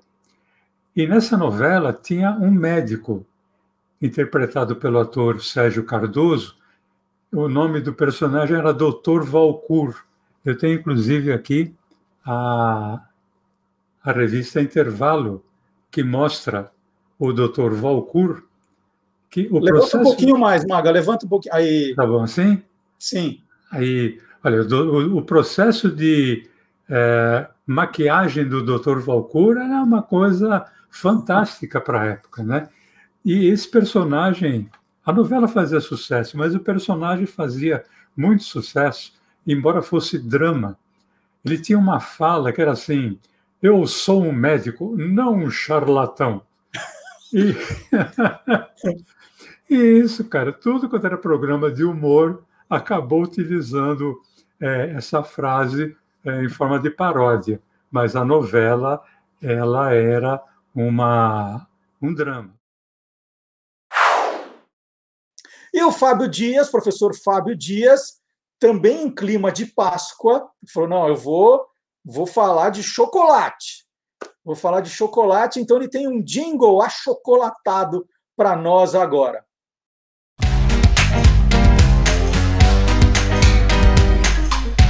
Clube do Jingle. Como amanhã é domingo de Páscoa, hoje eu trouxe um jingle muito curioso da década de 60, criado para os ovos de Páscoa da Nestlé. Ele é curioso porque ele já começa dizendo que o coelhinho veio da Suíça, trazendo uma nova receita de ovos de Páscoa. E o comercial que ele embalava mostrava um coelhinho chegando de avião supersônico aqui no Brasil e trazendo os ovos de Páscoa Nestlé e distribuindo, mostrando os ovos para outros coelhinhos. Em determinado momento do comercial, o desenho animado do coelhinho se funde né, com é, imagens reais né, e aí mostra menininho com a mãe é, adquirindo um ovo de Páscoa Nestlé. Mas pela curiosidade, até pela raridade é, do comercial né, e do jingle, eu resolvi trazê-lo hoje. É, infelizmente não consegui identificar quem foram os criadores do jingle e a agência que atendia a Nestlé é, nessa época era Norton Publicidade, né, e certamente é a responsável pela criação dessa campanha. Vamos assistir. Veio da Suíça um coelhinho, trazendo delícias para você. O segredo do melhor chocolate para os ovos de Páscoa Nestlé. Quem faz o melhor chocolate faz o melhor ovo de Páscoa. Os ovos de Páscoa Nestlé são feitos com chocolate com leite Nestlé, que é realmente uma delícia. Para mamãe, para você, ovos de Páscoa Nestlé. Um produto Nestlé garantido. E agora chegou a hora de mais um Curioso Game Show. É a hora do desafio. Qual é o filme? Qual é o filme? E nós vamos hoje perguntar para as duas cabeças mais brilhantes do Olá Curiosos, não resta dúvida. De um lado, Guilherme Domenichelli soltando os bichos. E do outro, Marcelo Abud, hoje pode. Guilherme, bom dia, tudo bom? Bom dia, Marcelo. Bom dia, Marcelos. Tudo bem com vocês? Bom dia, tudo, tudo bem, tudo bem. Marcelo Abud, bom dia, tudo bom? Bom dia. Hoje pode até ser que eu acerte, né? Tá difícil. Ah, aquele último game que eu participei, teve um VAR depois, e eu escrevi um segundo antes na quinta alternativa. Então eu ganhei do Mir. Ele não sabe ainda, mas teve isso. E, e, o Mir propôs esse desafio entre vocês porque ele quer enfrentar o ganhador de hoje. É. Embora, embora o Mir não tenha ganho nenhum ainda. Ele vem e empata, empata e, e continua.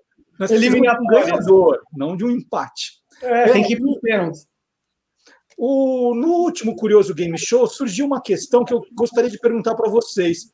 Vocês usam shampoo? É uma pergunta séria, tá? É uma pergunta curiosa. Guilherme, você você usa shampoo? Não. Eu uso. Não, não sabonete já passo na cabeça e tudo mais. Certo. Sabe que eu faço natação? Agora tá parado, né? Meu treinamento em Santo André, pela prefeitura, pela cidade de Santo André. E aí todo mundo me enche o saco com esse negócio de shampoo no vestiário. É brincadeira da turma lá. Eu uso shampoo, não sei o quê, mas eu já uso sabonete mesmo. E você, Marcelo Abud, usa shampoo? Eu, também, que nem o Guilherme falou, não vou falar a marca, mas é aquele dois em um, três em um. Faz barba, cabelo e bigode. É Denorex. Lembra disso aí? Denorex. É, é, Agora, tem, o, Lucas, o Lucas falou que tem uma médica que já disse que com 15 anos ele pode começar a usar um negócio aí que não deixa cair cabelo. Daqui um hum. ano ele começa. Essa, essa questão de cair cabelo no reino animal, Guilherme, tem essa, tem essa preocupação assim? É sinal de algum tipo de doença do bicho, alguma coisa assim? É, pode acontecer, mas tem animal que é careca, que não tem cabelo. Um macaco, por exemplo. O acari, que é um macaco da Amazônia, que ele é peludo, tal, como todos os macacos, e a cabeça vermelha, tal, ele não tem nenhum pelo na cabeça. É bem diferente, assim, um bicho diferente. Aliás, acho que eu vou fazer um vídeo sobre esse bicho, é muito legal. Não tem uma, não tem uma coruja também, alguma coisa assim? Não, é uma águia, águia careca, uma coisa não, assim. Não, mas aí não, mas a águia careca, que é símbolo dos Estados Unidos, inclusive, ela tem a cabeça branca. Então foi colocado esse nome popular de, de águia careca, mas as penas da cabeça são brancas, aí dá, sei lá, dá a impressão, eu não acho, né? Mas dá a impressão que é careca tal. É, mas tem um papagaio na Amazônia que foi descoberto relativamente há pouco tempo, que é chamado de curica careca. É, realmente ela não tem pena também na cabeça. Os urubus, abutres, não tem penas na cabeça, porque eles enfiam a cabeça na carcaça de bicho morto lá tal, e para não sujar as penas da cabeça de sangue, então eles evoluíram para isso. Então você vê que evolução é não ter, sabe, não ter pena, não ter pelo na cabeça. E, o mão pelada? O mão pelada tem esse nome porque não tem pelo nenhum na mão, só isso? É, só isso, porque o mão pelada é o guaxinim, né? É chamado de raccoon na América do Norte. E aí o nosso aqui, ele não tem, né, da América do Sul, mão pelada, não tem pelos nas patinhas, porque ele lava toda a comida no rio, vive perto de lago, rio tal. E, e, não tem pelos, então ele segura melhor a comida dele sem esses pelos na, nas patas. Entendi. Marcelo Abud, você já deve ter reparado que o nosso amigo Guilherme Domenichelli, ele é um sucesso no YouTube. Ele está chegando em 800 mil seguidores, assim, ele vai pegando seguidor, vai atropelando, é um, é um sucesso absurdo. É, nas redes sociais também manda ver, as lives do Guilherme super disputadas, mas o Guilherme não tem um podcast ainda é, você podia ser sócio do, do Guilherme nessa empreitada, O que é preciso? Eu vou fazer essa pergunta. O que é preciso para você fazer um podcast, em termos de equipamento, de conhecimento? Uma lição rápida, assim, o que é preciso para o Guilherme Domenichelli virar um podcaster também? Olha, eu acredito que hoje o principal investimento seja em um microfone, né? O microfone faz a diferença. É, a gente grava muito é, nesse ambiente que estamos agora, por exemplo, lá. Então, o Guilherme já tem um microfone, já tem um ambiente silencioso que ele grava os vídeos. É, tá tudo agora só baixar um programa de edição de áudio, o Audacity é o mais utilizado em podcast, porque ele também é de graça, né? e é um software livre e tudo, então é o que a gente indica, o Audacity. E agora é gravar, editar, fazer as lives. o legal também é isso, pensar em quem vai ser entrevistado, qual a melhor forma de captação hoje em dia, né? É um recurso que a gente tem é que a pessoa que esteja dando a entrevista, por exemplo, nós estamos conversando aqui, mas em vez de capturar o áudio direto da gravação da câmera, eu poderia ter um celular próximo, que o celular tem uma boa captação também, fazendo esse papel. Então, depois eu mandaria para o Guilherme a minha gravação do celular, se eu não tivesse o microfone, e é, ele juntaria tudo no mesmo programa de áudio, ficaria cada, cada um numa faixa, né, com mais qualidade. Eu acho que, basicamente, o microfone e um fone de ouvido para ter, principalmente na edição, parece que está tudo limpinho, mas a gente vai pegar no fone o chiado, vai pegar algumas coisas que não, não capturamos na hora, né? E isso para edição acho que é bem importante. E de resto, hoje está muito simples, né? Na verdade, porque para publicar tem o Anchor, por exemplo. Você já manda para várias plataformas, então Spotify, é, Castbox, Google Podcasts, tudo num clique só. E, e é isso também, né? É essa coisa da. Isso para blog, podcast, vídeo, tudo. A gente ficou é, muito mais é, com muito mais facilidade de produzir, porque já não é de hoje, mas da, sei lá, 15 anos, né? A gente tem essa, essa questão de não precisar entender nada de tecnologia, de código HTML, é tudo muito mais simples do que parece. E também é, o mais importante, eu acho que é cuidar do roteiro, né? Acho que nós três aqui, é, sempre que vamos falar alguma coisa, pensamos antes no que dizer. Acho que isso é muito importante para não ficar aquele papo interminável e, e até chegar. Acho que é isso. E você sugere que ele faça sozinho ou ele faça esse podcast com a esposa dele, Raquel Azari, e fazer um podcast Casal Animal, por exemplo? Você acha que ficaria bom? Ah, com certeza. É, o casal, casal. Melhor. É, acho que vale convidar outras pessoas também, né? Que o Guilherme já tem aí estrada nesse assunto e, e vai ser bem rico mesmo. E o que é interessante é, é, isso, né? O vídeo tem um papel, o áudio tem outro. É. Eu acredito que não é simplesmente, no caso de fazer um boletim, alguma coisa mais curta, jogar isso no, no podcast, mas pode estender, pode ter aquele. a faixa extra, né? Eu acho que, que vale pensar que o áudio, a pessoa ela vai dedicar, por exemplo, as pessoas brincam é, que se o podcast é semanal, é, a pessoa vai lavar louça só uma vez por semana, tem que ter todo dia tal. Então, cria um momento para ouvir. E nesse ouvir, é, eu acho que a atenção é maior, né?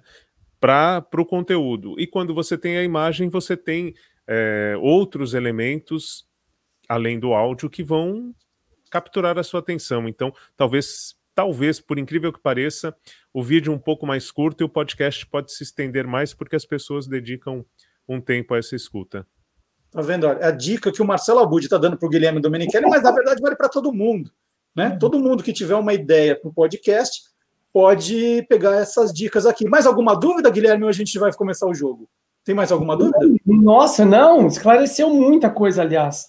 É, não é um meio aí que eu, que eu domino, né? Mas muitas dicas legais aí. Eu já estou pensando em várias coisas aqui. Gostei. Valeu, valeu.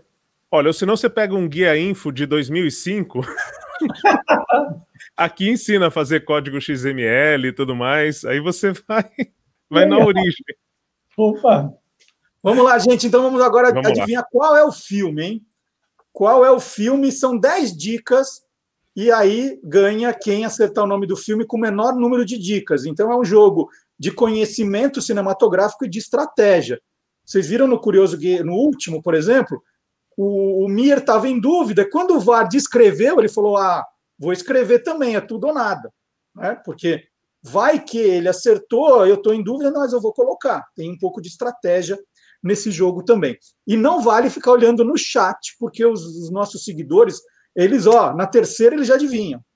Naquela du duração do filme eles já sabem. Então, nada de ficar olhando para o lado, é aqui, ó, olhando para mim. Tá. Vamos começar. Primeira primeira dica. Esse filme foi lançado no Brasil em 20 de dezembro de 1984. 20 de dezembro de 1984, tá? Segunda dica, é agora que o pessoal acerta. É nessa. É a, a, primeira não. Esse filme ah, tem 107 ah. minutos de duração. Agora sim. É. A terceira, a terceira já começa a ficar fácil, hein? É a segunda maior bilheteria nos Estados Unidos em 1984. Aí eu vou dizer qual é a primeira para vocês já eliminarem. A primeira foi um Tira da Pesada com Ed Murphy. Esse pode chutar foi... já? Hã? Já pode chutar? Não sei. Você que sabe. Você pode chutar.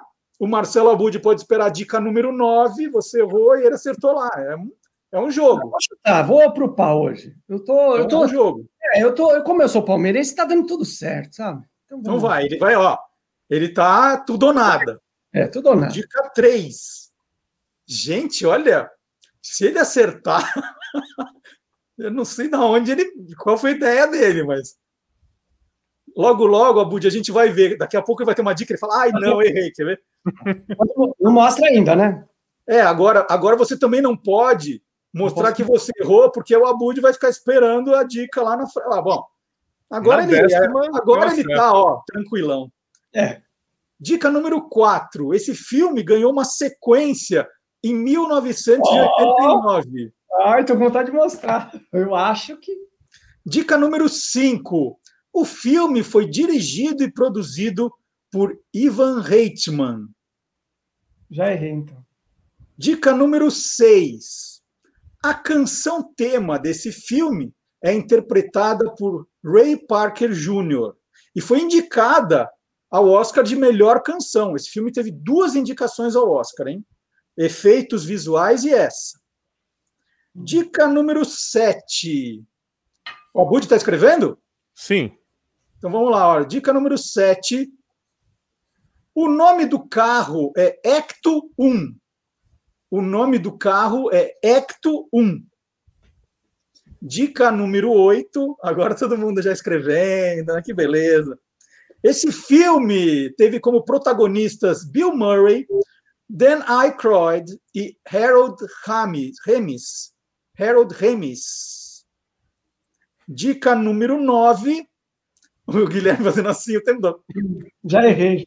Dica número 9. O homem de marshmallow veste roupa de marinheiro.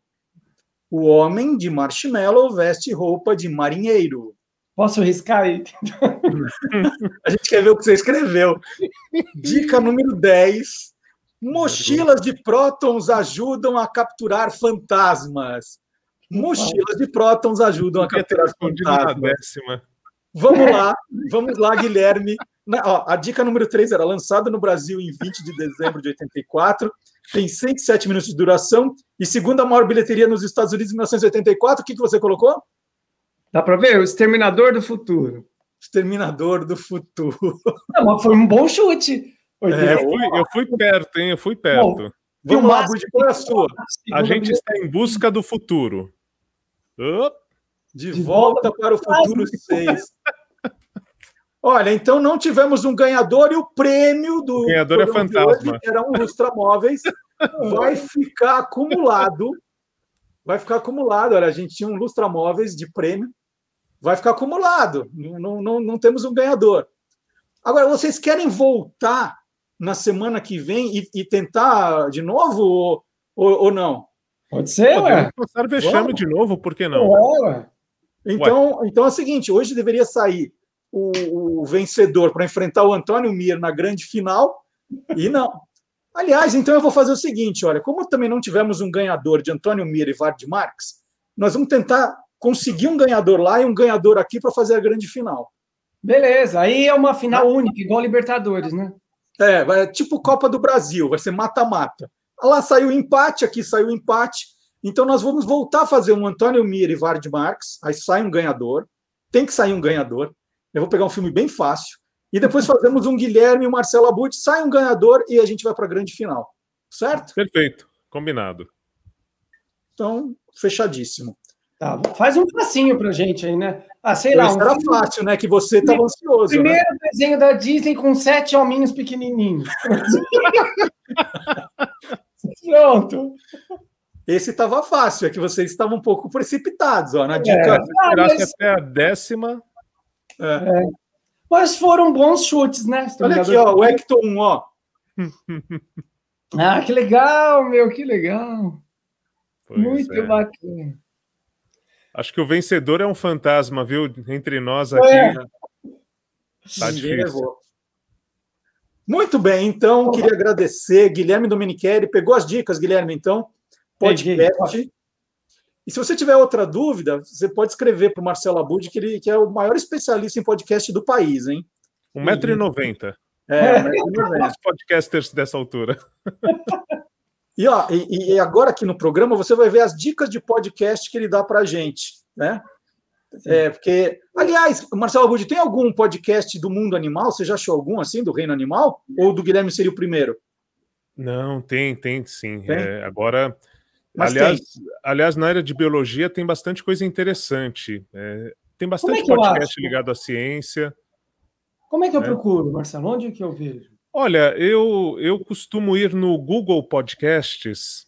Se você, mesmo no, no desktop, você pode procurar podcasts Google, né? Porque aí você vai no aplicativo do Google, que aí ele vai meio que elencar tudo que existe na, no, nesse universo do podcast, né? E você coloca lá biologia, ou você coloca, como o Marcelo Duarte falou, né? Animais, tudo, e, e vai aparecer alguma coisa. Eu não vou saber o nome agora. é, Não, tudo bem. mas, eu vou mas assim. Procura e depois você manda pra gente também. Tá De aí. repente entra no destaque. É Legal. isso. Então não temos um ganhador, mas todos ganham, porque nós vamos assistir agora com Marcelo Abud. Hoje pode. Tchau, gente. Valeu, hein? Valeu. Valeu, valeu. Tchau, tchau.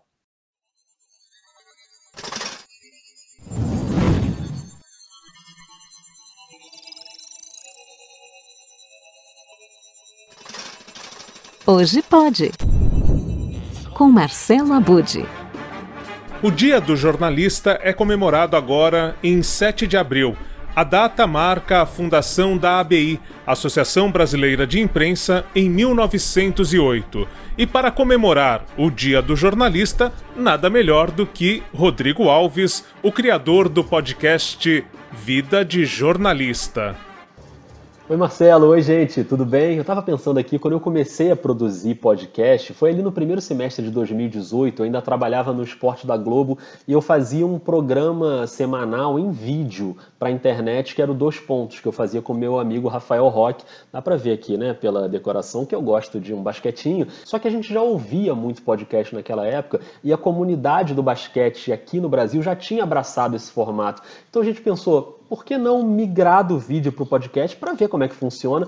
E deu super certo pra gente. Tanto é que poucos meses depois eu lancei um projeto pessoal, autoral, que é o Vida de Jornalista, que eu faço até hoje, que é um podcast com bastidores de coberturas e de reportagens também entrevistando jornalistas, mas não só a entrevista, tem a conversa ali, mas ele também tem uma pegada muito forte narrativa, documental, com um roteiro para guiar a gente ali pela história, trazendo uns áudios para ilustrar, para tentar puxar o ouvinte ali comigo, né, junto para dentro da história. Então fica o convite para quem quiser conhecer o Vida de Jornalista, acabou de estrear a terceira temporada com episódios quinzenais. Se você está precisando dar uma respirada, uma relaxada e até uma risada de vez em quando, eu vou te dar dois motivos para botar o fone de ouvido agora. A gente tá com crédito inspirado. Tem que pegar outro crédito, rapaz. E você, pequenininho, quando viu esse dinossauro tão grande, o que achou? A gente vai saber o que ele achou na estreia da terceira temporada do Vida de Jornalista, com dois episódios episódios publicados ao mesmo tempo com o mesmo assunto. O Povo Fala, essa arte de entrevistar pessoas anônimas. Você está impossível! Ficou entusiasmado demais! O entusiasmado Márcio Canuto tá no episódio do humor. Ah, coisa mais fofinha, rapaz. E a querida Bianca Carvalho tá no episódio do amor. Vem pra cá, meu amor, por favor. E é você que escolhe qual dos dois você quer ouvir primeiro. Eu adoro! Oi, lindeza, bom dia. Tá de volta o Vida de Jornalista. Coisa boa, isso é muito bom, rapaz. E você, Rodrigo? O que, que achou?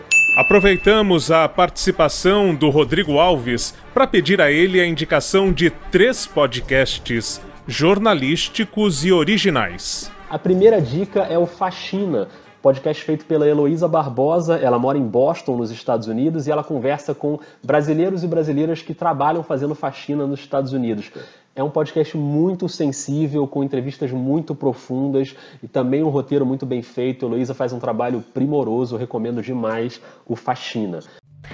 Todos os episódios dessa segunda temporada foram e estão sendo produzidos dentro desse quadro de pandemia do Covid-19. Então a casa, esse espaço de abrigo, virou o centro de nossas vidas.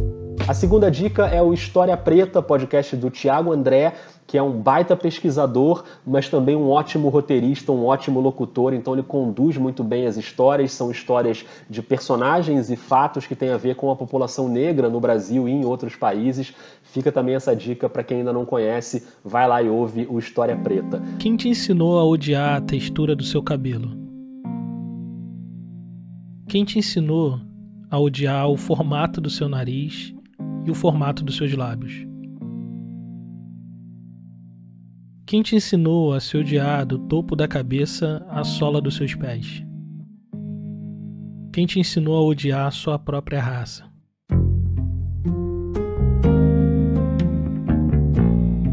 Nessa nova temporada do História Preta, eu, Thiago André, vou perseguir algumas pistas atrás de referências estéticas e do belo sob uma perspectiva negra. E a terceira dica é o Pauta Pública, o podcast da Agência Pública. A Agência Pública acabou de fazer 10 anos, também um grande marco, a primeira agência de jornalismo investigativo do Brasil. E eles trazem jornalistas para conversar, para falar um pouco de bastidores. É uma pegada também que às vezes tem a ver com o que eu faço no Vida de Jornalista. Então, quando rolou o trabalho do Meninas em Jogo, pelo tema, né, ser um tema tão pesado e a gente ter essa estrutura e aí a gente bateu o pé que não ia ter infográfico, não ia ter texto complementar, ia ser realmente, né, tudo em quadrinho. Então veio aquele desafio, né, que é além de não ter tantas referências, eu nunca tinha feito algo tão grande até aquele momento, né? A gente está juntos também na Rádio Guarda-Chuva, que é uma confraria de podcasts jornalísticos, que tem vários outros podcasts incríveis. Então, se você quer entrar nessa área, procura a Rádio Guarda-Chuva nas redes sociais e segue todos os podcasts, que tem muita coisa boa sendo feita por lá. Beleza? Obrigado, gente. Um abraço.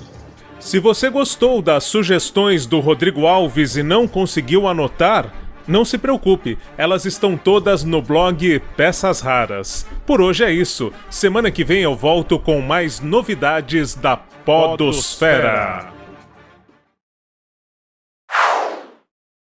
Em março, mais uma noticiazinha, né? Estamos quase no final do programa.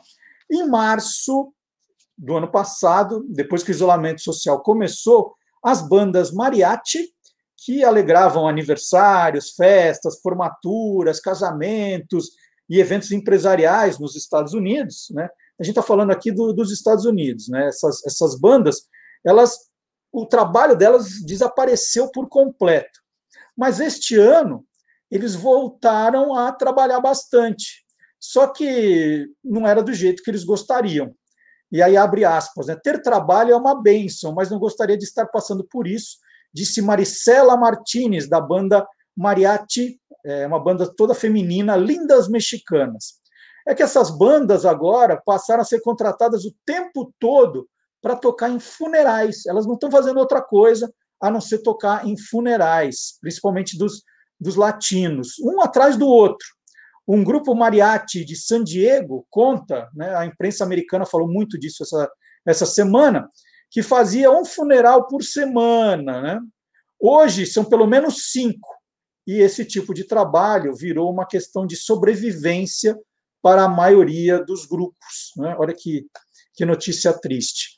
E vamos lá, agora último último quadro do programa de hoje, deixamos para o final. Deixei longe do verdadeiro ou farsa, né, para ninguém pensar que, que, o que o professor Vard Marques vai contar é mentira. É, é sobre mentira, mas é verdade. Aí tem história, vamos ver.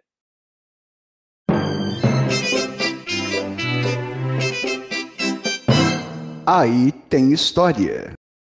Olá, curiosos.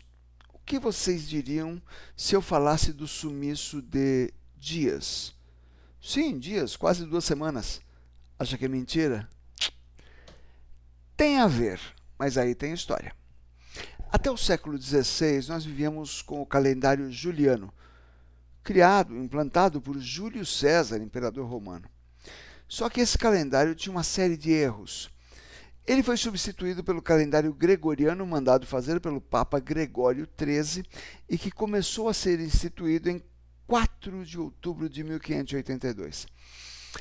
Bem, começou a ser instituído é um jeito bacaninha de dizer que demorou quase 300 anos, conforme o lugar, o governante, a religião, etc. De início, as folhinhas tiveram que pular de 4 para 15 de outubro de 1582. Mas atenção, isso foi feito lá no século XVI, acompanhado pouco a pouco pelos países. Como a coisa era lenta, não provocou maiores tumultos. De cara aceitaram Portugal, França, Espanha e parte da Itália. Em 1583, Áustria e católicos da Suíça e Alemanha. 1586, a Polônia. 1587, a Hungria. 1700, os protestantes alemães e suíços, mais Noruega e Dinamarca. O último país a aderir foi a Turquia em 1926. Bem, uma grande confusão ocorreu na Inglaterra. O rei George II fez a mudança em 1752.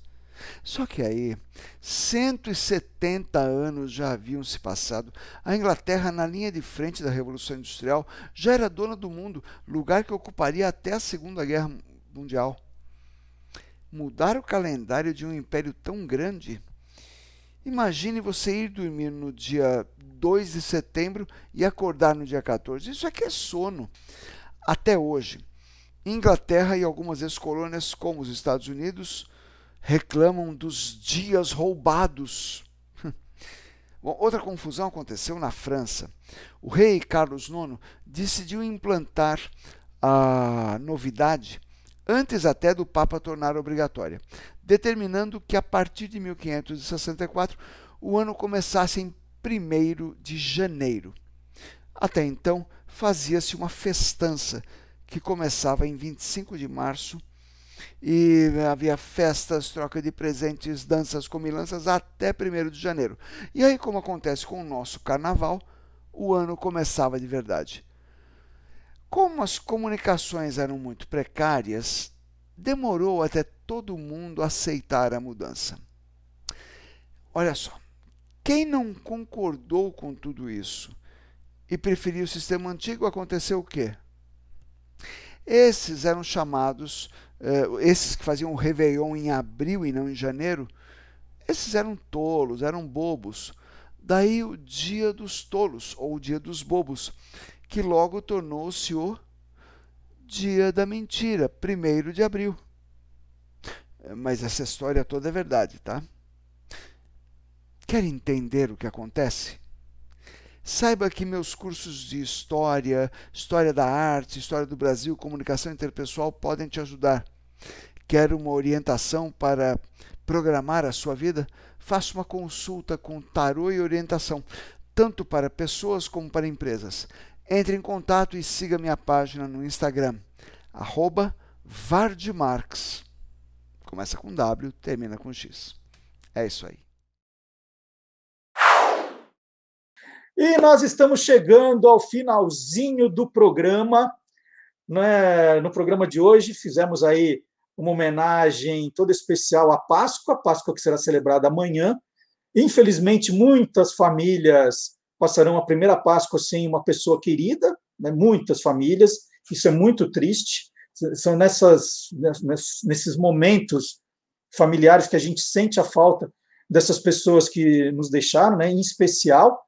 Então, né, a gente tem que, que lamentar e torcer para que, é, que isso não aconteça com outras famílias em outras ocasiões. Né? Vamos ver se a gente consegue, na medida do possível, combater essa, essa terrível doença.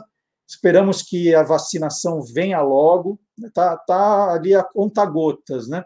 mas que ela venha logo. Né? Hoje, todo mundo se emociona demais ao tomar vacina. Quem assistiu ao vídeo do Tony Ramos, né, um ator consagrado, chorando ao receber a vacina. Muita gente fala de renascimento, quase, né, de, de saber que não vai passar por isso. É, muitas pessoas sobrevivem, mas ficam com sequelas é, grandes também. Então, vamos torcer para que a, a Páscoa seja um momento, outro momento de reflexão sobre isso. Tem muita gente que não está levando a sério, né, e é triste, porque né, não tem medo, acha que não é nada. E, de fato, tem muita gente que, a maioria tem sobrevivido, mas é, a gente tem que imaginar a dor das, das, das pessoas que, que foram embora, né? E, e, como esses números crescem a cada dia. Então, Páscoa é esse momento de reflexão também. É, então, vamos terminar o programa de hoje com música. Né? A gente geralmente termina com rock, com som pop, mas já que é clima de Páscoa, vamos fazer assim, vamos chamar as crianças, chamar as crianças assim, olha, hoje é despedida do Olá Curiosos em homenagem a vocês. É, e a gente tem conseguido aí um público cada vez mais jovem, isso é muito legal, porque o YouTube é uma plataforma que possibilita isso, o Instagram, o TikTok. Então é muito bacana ver gente diferente chegando para conhecer o Guia dos Curiosos, o Olá Curiosos, o Tô Lendo, o Quem Te Viu, Quem Te Vê. Então, convide os amigos, convide as pessoas queridas para curtirem o nosso canal e todo esse universo curioso, o site, as redes sociais. Então, olha, a gente conta com a ajuda de vocês, tá bom? Então, nós vamos encerrar o programa de hoje com a música. Quem adivinha? Coelhinho da Páscoa, com a banda Beck e os Tio de Fusca. Olha que lindo! Então, as crianças já estão aí em volta? Então, vamos lá. Coelhinha da Páscoa nessa despedida. Uma feliz Páscoa para todo mundo. Cuidem-se, por favor. É importante. Às vezes a gente tem que sair, é obrigado, não tem jeito, mas sem aglomeração, sem se expor. Vamos colocar duas máscaras, se for o caso, passar o álcool gel. Deixa as festas para depois. A gente vai ter tempo para festa, tá? E sem essa coisa de, ah, comigo não acontece nada. Pode não acontecer com você, mas pode acontecer com, com aquela pessoa que convive com você, tá? E é isso. Até sábado que vem. Esperamos todos aqui, hein? Tchau. Playback.